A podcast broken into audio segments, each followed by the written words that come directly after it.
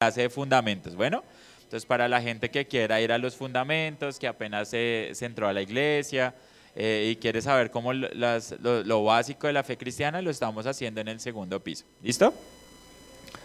Bueno, entonces, bueno, vamos a orar para la clase de hoy. Entonces, mi buen Señor, te damos muchas gracias, Señor. Eh, por eh, tu palabra, Señor, que tú de verdad nos explicas, nos muestras, Señor, atributos tuyos, nos ayudas a aprender de ti, mi Señor. Perdona, Señor, nuestros pecados eh, diarios, como en la mente, en nuestro corazón, Señor, que fallamos en contra tuya, Señor. Perdónanos y ayúdanos, Señor, a, aprender de ti, Señor. ten misericordia también de nosotros, Señor, como hasta ahora la has tenido, Señor, y ayúdanos a cada día seguirte. Te damos muchas gracias, mi Señor. Amén. Y amén. Bueno, entonces vamos a continuar con la clase. El día de hoy nos toca Josué y la conquista de Canaán. ¿Listo? Entonces una, una clase bien importante. No sé quién se acuerda de qué clases hemos tenido hasta ahora. Las últimas clases, ¿alguien me puede dar un recorderis eh, de más o menos qué, se ha visto en los últimos domingos? O para saber en qué vamos. Ah. Sistema sacrificial, ¿qué más? ¿Del qué? Ah, sí, bueno, esa es la serie, ¿no? Del polvo a la gloria. Está el tema del tabernáculo, los sacrificios. Eh, también se habló un pedacito de la entrega de la ley. Eh, se habló otro domingo en especial de la Pascua, ¿verdad? Y cómo todas esas cosas nos apuntan a, nuestro Señor Jesús, ¿verdad? Entonces, digamos que el, el tema principal de esta serie es eso. Digamos que es que ustedes puedan ver de una manera natural eh, dónde aparece el Señor Jesús en las escrituras, ¿verdad? Cómo se refleja las escrituras, o cómo las escrituras reflejan más bien al Señor Jesús y que lo podamos encontrar más fácil, eh, cosa que la lectura también que tengamos de nuestros devocionales sea más entretenida, porque ya vamos a, a tener estos conceptos claros. ¿Listo? Bueno. Entonces, eh, eh, eso es así. Entonces, hasta ahora hemos estado viendo todo este tipo de, de, temas. Y todos esos temas han estado como englobados o han estado, digamos que, en la misma línea de pensamiento de la teoría que hemos venido tratando hasta el día de hoy, que es la teoría del pacto, la teoría pactual o el pacto de gracia, ¿verdad? Entonces el Señor dio desde el principio, principio, a Adán y Eva, les dio o hizo un pacto con ellos, un pacto de gracia y se ha venido desarrollando a medida de que la Biblia se, se viene como desarrollando también, ¿verdad? Entonces tenemos el pacto que el Señor hizo con Abraham y de ahí para abajo hemos visto que van han ocurrido como varias validaciones del pacto. ¿Listo? Bueno, entonces ahora sí entremos al tema. Entonces Josué y la conquista de Canaán. Entonces, bueno, este tema es súper, pues a mí me parece súper interesante. Y, más de pronto en estos días que, hemos visto que eh, está la guerra ya en, en Israel y es una guerra eh, digamos que política por la tierra, pero también hay razones, digamos que religiosas por la tierra. Hace poquito escuchaba a un historiador eh, de Israel, pues de ahí me estoy como actualizando todos los días de qué está pasando allá, y él hablaba que si bien es cierto, no todos en la población de Israel creen que la tierra les pertenece de una manera religiosa, si hay una gran parte de la población que cree que la tierra les pertenece de una manera religiosa, que Dios les dio ese pedazo de tierra físico. Y lo mismo del otro lado, ¿no? Los ismaelitas, también los árabes también creen que esa tierra les pertenece de una manera religiosa, si bien es cierto no es tan importante como, como por ejemplo la Meca o Medina, pero es una parte eh, importante en, su religión, ¿verdad? Eh, algo bien interesante también que me, me, me pareció a mí era que el comentador decía, y esto le debe interesar a todo el mundo, hasta a los cristianos, porque para ellos también Jerusalén debe ser importante, esta tierra está en la misma Biblia de ellos y para ellos también debería ser importante y deberían defenderla. Pero bueno, vamos a hablar acerca de qué dice la Biblia con respecto a eso. No vamos a entrar mucho en detalle tampoco, pero pues creo que es, es, es bien, bien importante, ¿no? Entonces... Eh, también escuchaba hace poquito, era un debate, bueno, hace poquito no, porque el señor ya se murió hace unos añitos, entre Christopher Hitchens. ¿Alguien sabe cuál es Christopher Hitchens? ¿Alguna vez lo han escuchado? Bueno, es un ateo, es un ateo súper importante que ya murió, que lo, llaman en, en, inglés como uno de los, de los caballos del ateísmo porque es bien agresivo, o era bien agresivo porque ya se murió. Y hubo un debate con un cristiano también que está de nuestro lado, que es reformado, se llama Douglas Wilson. Hay gente que no le gusta, pero no quiero entrar ahí. Pero el caso es que en el debate él decía, no, es que tu Dios, mira, él mandó ahí en la tierra de Canaán que fuera y destruyeran a mujeres, niños y bebés y, todo esto. A lo que siempre yo había escuchado muchos cristianos diciendo, no, esa no era la intención de Dios, no, no era matar a todos, el que se escapaba lo dejaba ir. Pero este Douglas Wilson fue al revés, dijo, sí, y si yo estuviera allá también los tendría que matar. Y yo quedé así como, wow. Entonces, eh, vamos a ver si efectivamente eso fue lo que mandó el Señor en ese entonces y por qué es importante entenderlo. Bueno, listo. Entonces, es interesante. Entonces, ¿qué, qué empieza eh, nuestra lección el día de hoy hablando? Bueno, básicamente lo que hemos venido hablando hasta el día de hoy, ¿verdad? Que es la promesa que el Señor había hecho o que le había hecho a Abraham, ¿verdad? Y que le había hecho también antes de él a Adán, ¿verdad? Entonces, esa promesa se ha venido desarrollando en los libros anteriores que hemos visto. Entonces, ¿alguien se acuerda, por ejemplo, Levítico? ¿Por qué se llama Levítico? Correcto, números. Exacto, por el censo, Deuteronomio. Exacto, es la segunda ley, correcto, sí. Entonces, eh, digamos que se ha venido desarrollando, eh, ¿verdad? Eh, digamos que la promesa, y hemos visto cómo se la da primero el Señor a, Abraham, después de eso los llevan en cautiverio a Egipto, aparece José, luego Moisés lo saca. Bueno, se ha venido desarrollando, ¿verdad? Y aquí entramos a la parte en que entra Josué. Entonces, hay muchos intelectuales que se refieren al libro de Josué como eh, otro libro del Pentateuco, es decir, no, lo denominan un Pentateuco, sino Exateuco. Y la razón por la cual lo denominan así es porque hay una continuación lógica de lo que ha venido pasando desde la promesa de Abraham hasta lo que sucede en el libro de Josué. Y digamos que si uno lo ve desde ese sentido, pues tiene sentido, ¿verdad? Es porque el Señor le ha prometido la tierra a Abraham, ¿verdad? Y solo hasta cuando Josué entra en la tierra es que en realidad los israelitas poseen la tierra.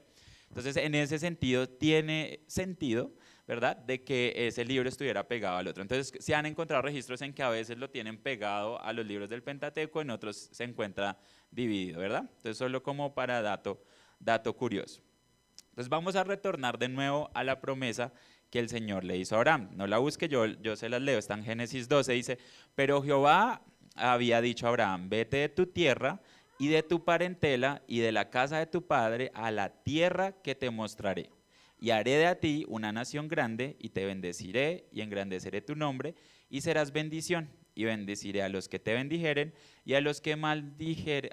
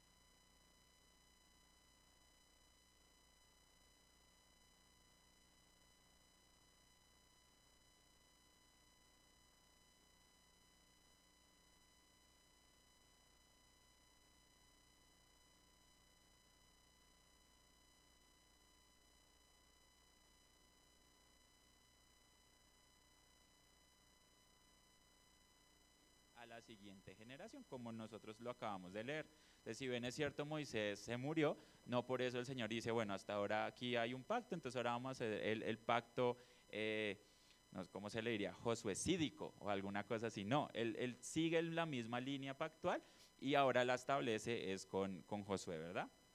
Bueno, algo importante acá que pueden ver en la sucesión con respecto a nuestro Señor Jesús es que también el Señor Jesús es el líder o es el, mediador del nuevo pacto. Ustedes recuerdan, este es el pacto en mi sangre, dice el Señor, como inaugurando el pacto.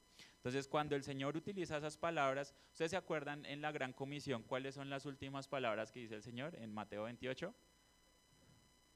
Exacto, estaré con ustedes todos los días hasta el fin del mundo. Y si ustedes se fijan, la terminación de las palabras del Señor a Josué son muy similares. Dice, porque yo estaré contigo, no te dejaré ni te abandonaré. Entonces la presencia de Dios con su pueblo es una componente esencial del pacto. Entonces el pacto se cumple porque el Señor sigue acompañando a su pueblo. Así como en el Antiguo Testamento lo hizo entre Moisés y Josué, en el, en el Antiguo y Nuevo Pacto también lo hace con nuestro Señor Jesús. ¿Y cómo nos acompaña, según el Señor Jesús? Por medio de su Espíritu Santo. ¿Listo? Entonces, eso es un punto importante acerca de, de lo que eh, trata el libro de Josué. Otro tema bien particular en el libro de Josué fue un guerrero que aparece en el libro. ¿Alguien se acuerda de, qué era esa historia del tal guerrero que aparece en el libro de Josué? ¿No? Bueno, yo se la leo y, y la estudiamos. Dice, estando Josué cerca de Jericó, alzó sus ojos y vio un varón que estaba delante de él, el cual tenía una espada desenvainada en su mano. Y Josué, yendo hacia él, le dijo, ¿eres de los nuestros o de nuestros enemigos? Y él respondió, no mas como el príncipe del ejército de Jehová he venido ahora. Entonces Josué, postrándose sobre su rostro en tierra, le adoró y le dijo, ¿qué dice mi señor a su siervo? Y el príncipe del ejército de Jehová respondió a Josué, quita el calzado de tus pies porque el lugar donde estás es santo. Y Josué así lo hizo. Bueno, entonces, bueno, los estudiosos, los eruditos dicen que aquí efectivamente eh, tenemos una cristofanía en el sentido, bueno, ¿y por qué creen que es una cristofenia? ¿Por qué creen que el que está acá es el Señor Jesús? Según lo que acabamos de leer en el texto. Sea, dice que tenía su espada desenvainada, ¿verdad? Pero ¿qué más hace de especial acerca de él? Dice, dice el texto que también él era el, el príncipe del ejército de, de, Jehová, ¿verdad? Eso es un punto importante. Para mí el punto clave es que dice que Josué lo adora. Y si ustedes ven que siempre hay, muchas partes en la Biblia donde eh, aparece, digamos, un ángel y los cristianos lo adoran o las personas lo adoran y el ángel le dice, no, no, no, no, no, yo soy un ángel, parece, parece que o a mí no me debe adorar. Eso pasa siempre que se aparecía un ángel y la gente lo, lo adoraba, ¿verdad? O cuando inclusive en la lectura de hoy que adoraron a Pablo, Pablo, ¿usted qué está haciendo? No haga eso. Entonces, ese siempre ha sido una reacción acerca de los que saben que no son Dios y que la gente había intentado orar. Pero en este caso, mire, dicen que José lo adoró y dice que eh, el, guerrero que estaba acá no le dijo nada, lo dejó adorarlo. Entonces, eso es súper importante. ¿verdad? Entonces, por eso es que los eruditos dicen que esto es una cristofanía. Ahora, es importante tener en cuenta que como tal no es una preencarnación del Señor, eso es súper importante, el Señor solo se encarnó cuando vino en la resurrección, pero sí hay apariciones como cristofanías en el Antiguo Testamento, ¿verdad? Que cómo eran, no, pues la Biblia no nos explica, pero efectivamente nos dice, puede ser una visión que tuvo Josué, no lo sabemos, pero pues lo que sí es que le aconteció. Y otro punto importante es que él dice que, que si él estaba del lado del pueblo de Israel o si estaba del lado de los enemigos. Dice, ninguno de los dos. Dice, yo vengo representando a el ejército de Jehová. Y de aquí viene el concepto de guerra santa. ¿Desde a qué se le denominaba guerra, santa? ¿O a qué los teólogos normalmente se referían en ese entonces a guerra santa? Era esa guerra que era justificada porque el Señor mismo les había dado el mandamiento de hacerlo. Entonces, ¿por qué, digamos, estaba haciendo esta conquista de la tierra de Canaán? Bueno, la Biblia nos, va, nos, da la respuesta. Dice, eh, eso está en, en Éxodo 23, 33, yo se lo leo, dice, no deben morar en tu tierra, hablando de los cananeos, Dice, para que no, bueno, hay dos razones, dice, para que no te hagan pecar contra ti en caso de que sirvieras a sus dioses. Eso llegaría a ser un lazo para ti. Entonces, la primera razón por la que el pueblo de Israel debería expulsar a los cananitas era porque iban a ser tropiezo para ellos en su fe. Entonces Dios les dice, si ustedes no lo sacan a ellos de la tierra, lo que va a pasar es que va a haber ahí un sincretismo, se van a revolver ahí unos con los otros y van a acabar blasfemando el nombre del Señor, van a quedar adorando otros dioses y todo lo demás, que efectivamente pasó, pero ya lo vamos a ver. Y la segunda razón eh, eh, que por la cual el Señor manda erradicar ese pueblo es, dice, que es por la iniquidad de estas naciones por las cuales Jehová Dios eh, las va a expulsar delante de ti. Deuteronomio 9.5. Entonces, ¿por qué los israelitas estaban llevando a cabo esto? Porque Dios quería aniquilar esos pueblos porque las obras que ellos estaban haciendo eran terribles.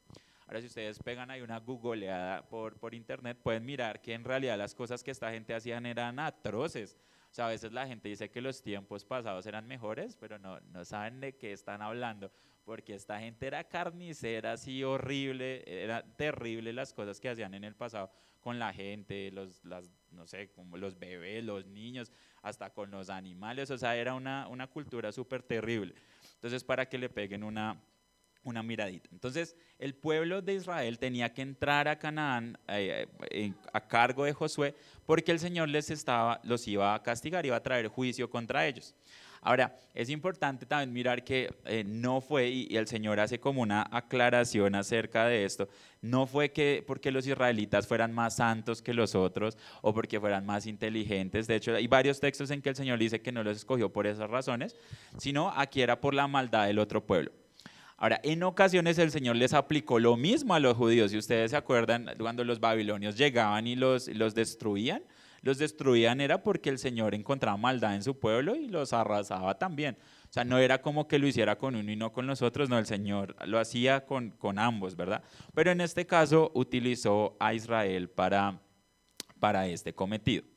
Ahora, a lo largo de la historia de la iglesia han habido cristianos que literalmente, y con el tema de esto que, que, estamos viendo de Palestina y la Tierra Santa y todo lo demás, que han asumido que esa tierra, o sea, ese mandato que el Señor les dio en ese entonces acerca de la tierra, todavía estaba vigente y cogieron y armaron un poco de pelados desde Europa y fueron allá los cruzados, los famosos cruzados, a tomarse la tierra. Y era porque habían malinterpretado este texto que ustedes ven acá, que el Señor efectivamente les había dado en ese tiempo, ¿verdad? Con, una, con un tema puntual, de hecho el texto lo dice, era para destruir a esa gente porque eran muy malos, ¿sí? No la gente del futuro, no, no, era esa gente de ese momento, como lo dice el texto, no me lo estoy sacando del bolsillo, eh, porque lo que estaban haciendo era muy malo. Ahora los cruzados también dijeron como no, pues es que pues ahí sigue siendo la tierra, es la tierra la promesa, están los árabes, vamos a sacarlos y, y, literalmente se metieron en la película y los intentaron ir a sacar y bueno, ahí mataron un poco de gente, pero fue por es malinterpretaciones literalmente eh, bíblicas, ¿verdad? Entonces, bueno, el propósito para sacar a esta gente era porque eran malvados y lo segundo era porque al mezclarse con los israelitas los iban a hacer pecar. Ahora, ¿cumplieron los israelitas con esta misión de sacar a los cananitas? ¿Qué dicen ustedes? No lo cumplieron, no la cumplieron y eso es súper importante.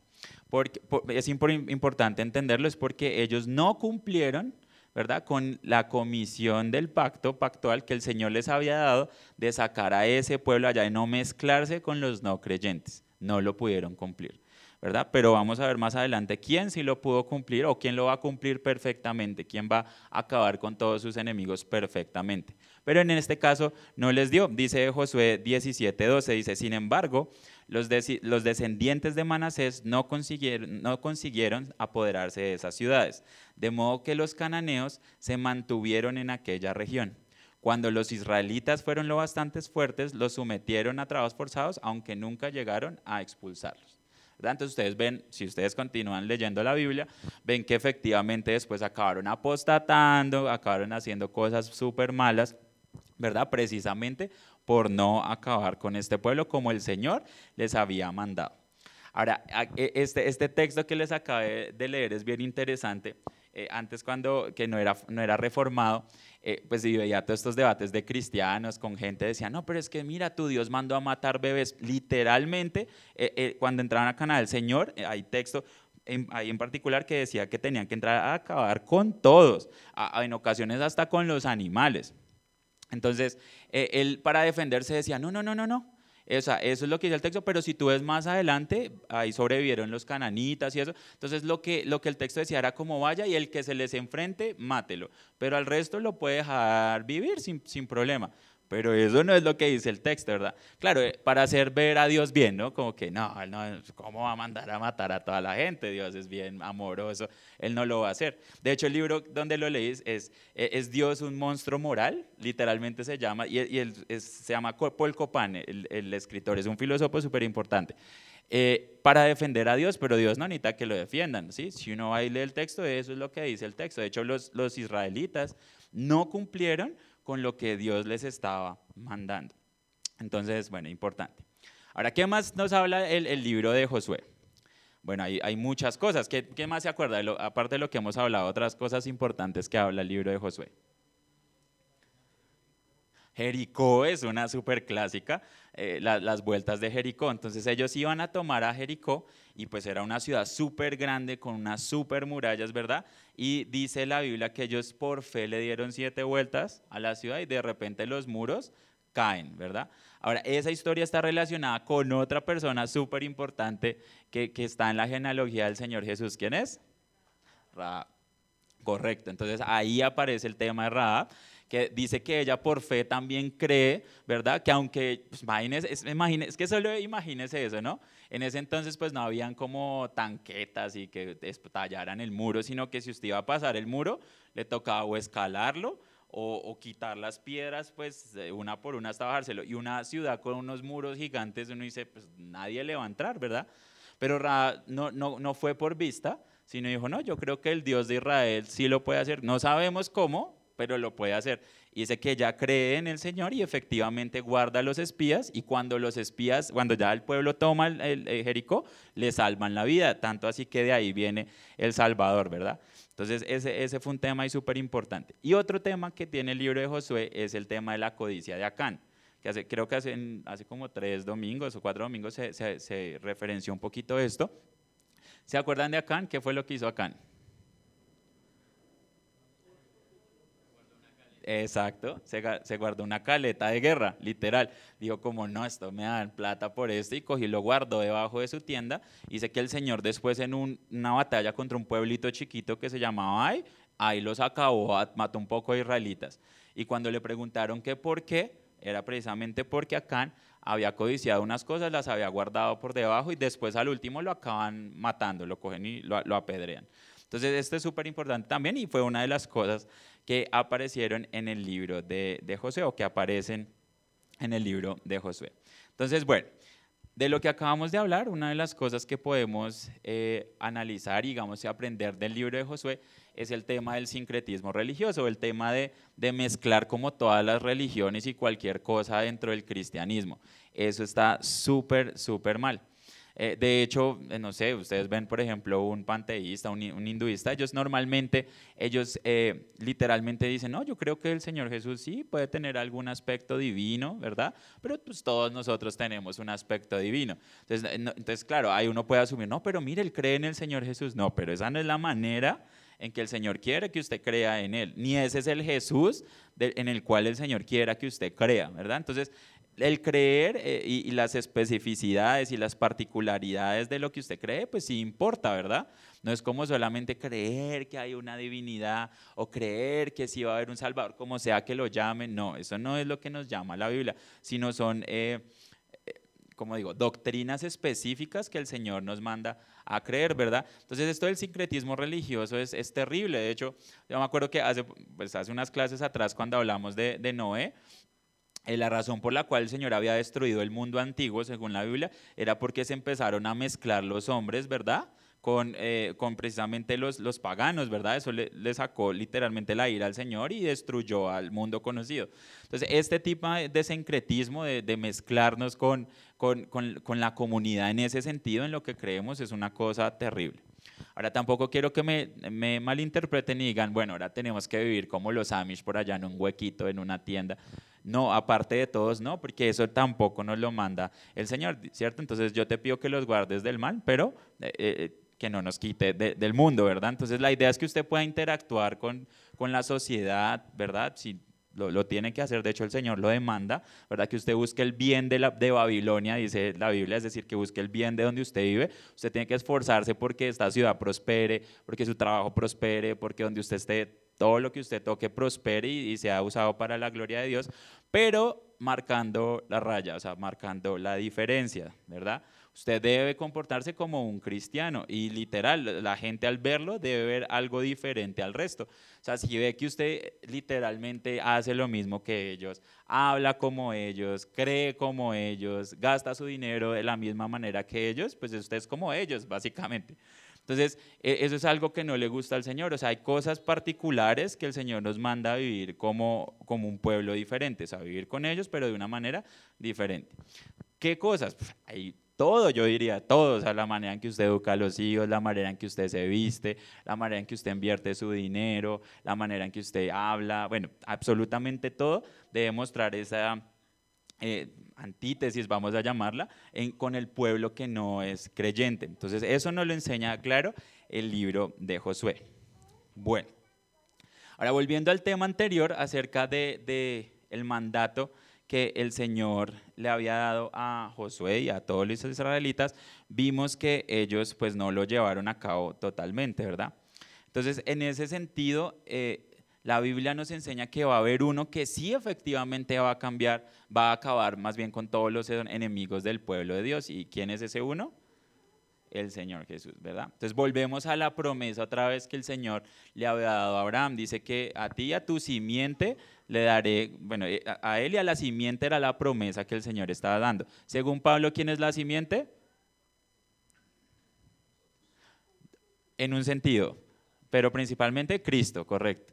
Y, el mismo Señor Jesús se aplica ese texto hacia él, dice, de, Egipto llamé a mi hijo, refiriéndose a Israel, diciendo que él es el verdadero Israel, ¿verdad? Él es el verdadero, es la verdadera persona sobre cual estas promesas caían. Entonces, lo, que les digo, la Biblia en ocasiones es, es, perdón, es fácil de interpretar, pero estos temas en realidad cuestan, no es tan, como tan obvio, pero es la manera que los apóstoles interpretaron la palabra. ¿Listo? Entonces, en ese sentido, el Señor sí va a destruir a todos sus enemigos. Si ustedes se acuerdan, ahí en, Apocalipsis, la imagen cuando dice que aparece el Señor con una cinta que dice fiel y verdadero. Eh, ¿qué, más tenía el Señor cuando aparece ahí? ¿Quién se acuerda? Una espada, ¿sí? ¿De salía la espada? De su boca, ¿verdad? ¿Qué más tenía? ¿Sus vestidos de qué color eran? Blancos. ¿Y estaban teñidos de?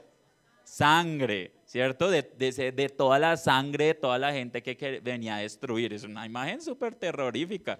Dice que el Señor llegaba y decía que sus ojos estaban como sedientos de acabar a todo el mundo.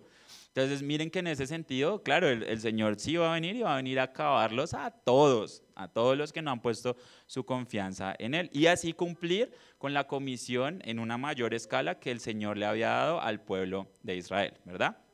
Entonces ya, ya hablamos un poquito de eso anteriormente. Bueno, dice entonces, eh, y este es uno de los textos que casi todo el mundo se sabe, cuando Josué dice lo siguiente, dice, y si no os parece eh, bien servir al Señor, escoge hoy a quién habéis de servir, pero yo y mi casa serviremos al Señor.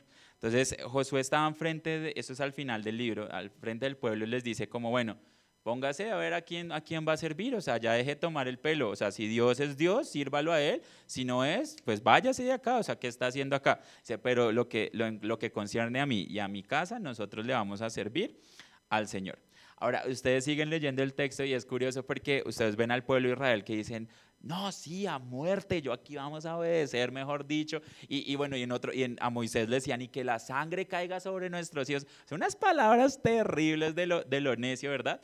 Y miren lo que, lo que Josué les acaba diciendo al final. Dice, y si os parece mal servir a Jehová, escogeos hoy a quien sirváis. Si a los dioses a quienes sirvieron vuestros padres cuando estuvieron al otro lado del río, o a los dioses de los amorreos en cuya tierra habitáis. Bueno, ya hablamos, pero yo en mi casa serviremos a Jehová. Entonces el pueblo respondió y dijo, nunca tal acontezca que dejemos a Jehová para servir a otros dioses, porque Jehová es nuestro Dios, Él es el que nos sacó eh, de, la tierra de Egipto, de la, de la casa de servidumbre, el que ha hecho estas grandes señales y nos ha guardado de todo el camino porque hemos andado.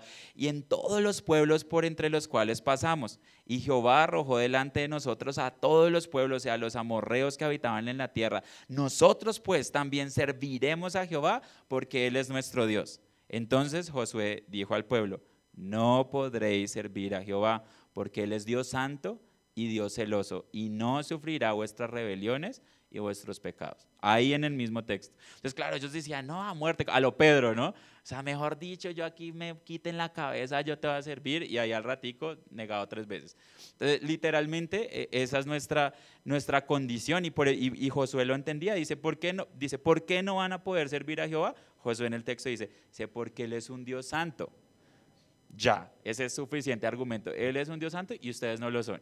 Y por eso no van a cumplir con lo que están diciendo. Entonces, ah, sin haber ni siquiera dado, dado, dadoles tiempo, perdón, o dado tiempo para que ellos pudieran llegar, entrar y cumplir sus promesas, ya desde un principio ya Josué dijo, no, esto aquí no va a haber. Y eso lo que les debió haber llamado la atención es, bueno, entonces si nosotros no lo hacemos, entonces ¿quién va a llevar a cabo esa promesa, verdad?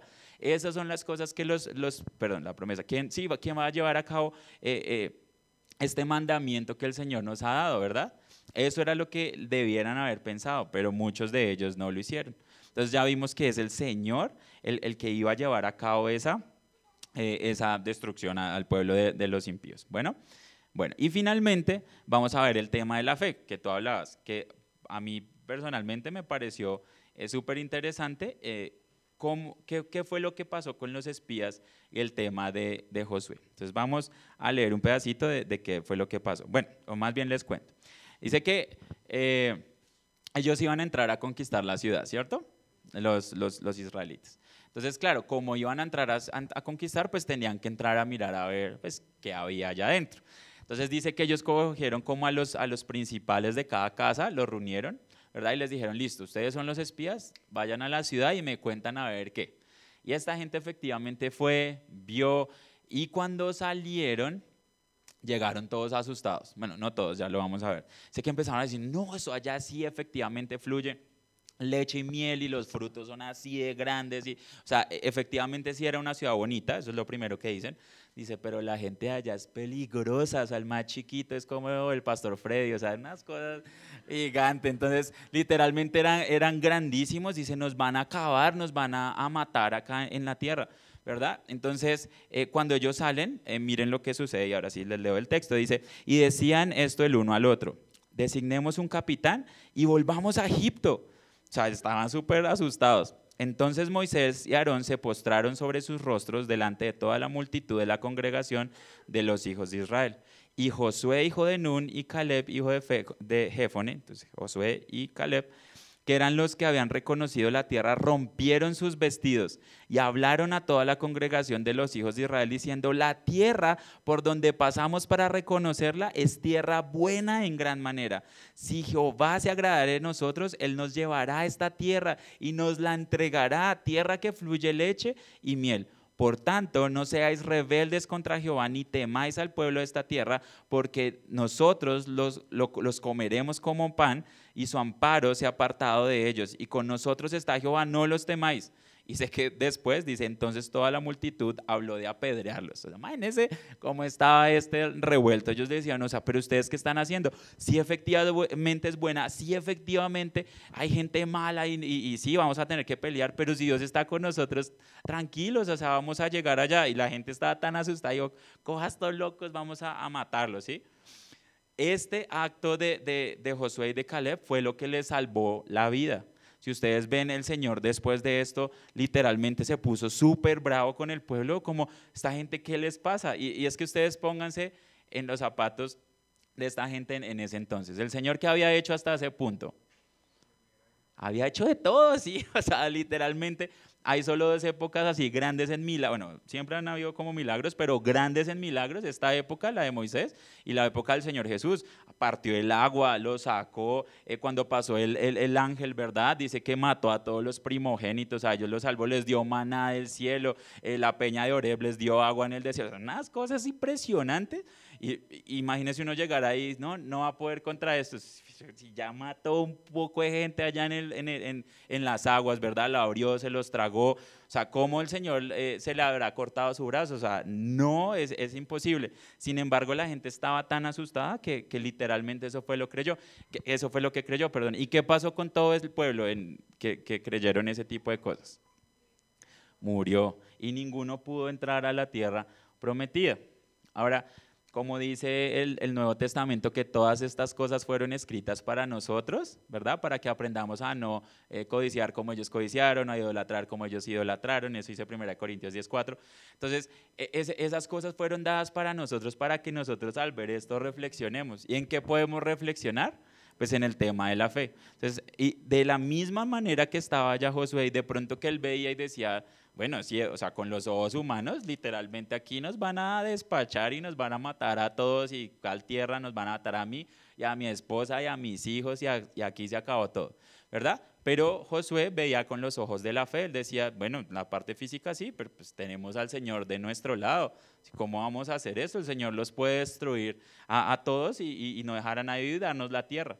Bueno, de la misma manera nosotros. ¿Ustedes creen, hermanos, que el Señor eh, se le ha cortado el brazo? No. Entonces nos puede llamar a reflexionar, o sea, no importa qué problema literalmente usted ahorita tenga, eh, cómo vea complicada la cosa, enfermedades, eh, persecuciones, que yo sé que de pronto en Colombia no pasan al nivel de otros lados, pero imagínese una persona que lo estén persiguiendo, que su familia esté al borde de que la maten a sus hijos y todo este tema, puede leer aquí a Josué y darse ánimo ¿verdad? De la misma manera que Josué estaba en ese entonces y el Señor le cumplió, mire, el Señor le va a cumplir a usted, ¿verdad? Si el Señor le cumple el Señor nos va a cumplir a nosotros y el Señor nos va a dar la tierra como literalmente Él prometió en su palabra.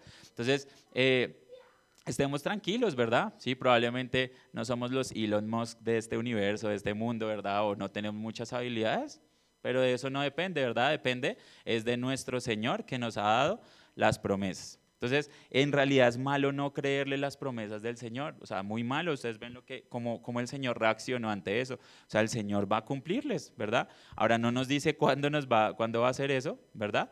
Pero nos va a cumplir y él, nos dice que esto es así. Ahora, yo cuando pienso en esto, siempre tengo amigos que dicen, no, pero es que ustedes creen son vainas ahí que eh, nadie puede probar, ¿verdad? Bueno, todo mundo cree en cosas que nadie puede probar, ¿verdad? Le pongo un ejemplo. ¿Usted alguna vez ha visto cómo, lo, cómo los cuantos, por ejemplo, dentro de las células andan? Por ejemplo, los cuantos, ¿no?